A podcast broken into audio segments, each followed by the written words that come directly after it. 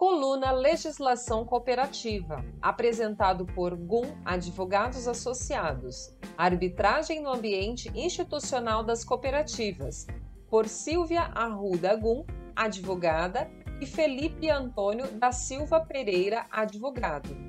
Narrado por Michele Damas. O cooperativismo no Brasil é regido pela Lei 5.764-1971 que disciplina as regras de constituição, credenciamento e organização institucional das cooperativas, que, nos termos da lei, se organizam em cooperativas singulares, centrais e confederações. O sistema cooperativo possui especificidades inerentes a este modelo de negócio, diretamente ligadas a uma regulamentação própria que diferencia as cooperativas dos demais tipos societários existentes no direito brasileiro, que oferecem uma série de desafios envolvendo relações jurídicas de cunho institucional e vínculos de natureza obrigacional decorrentes do seu cotidiano operacional. Essas especificidades geram dificuldades para a apreciação de eventuais conflitos que possam surgir a partir destas relações jurídicas. Entretanto, quando levadas as demandas ao Poder Judiciário, nem sempre a resposta abrange as minúcias que o tema e a complexibilidade destas relações apresentam. É neste sentido que os métodos extrajudiciais se apresentam como adequados para a solução destes conflitos.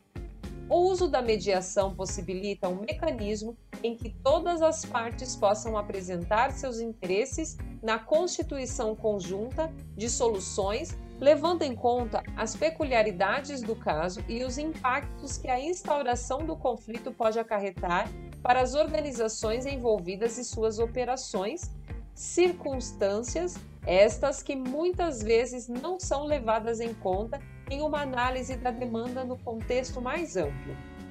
O mediador é um profissional capacitado para, dentro de um procedimento especialmente formatado, facilitar o encontro de soluções para aquele caso específico.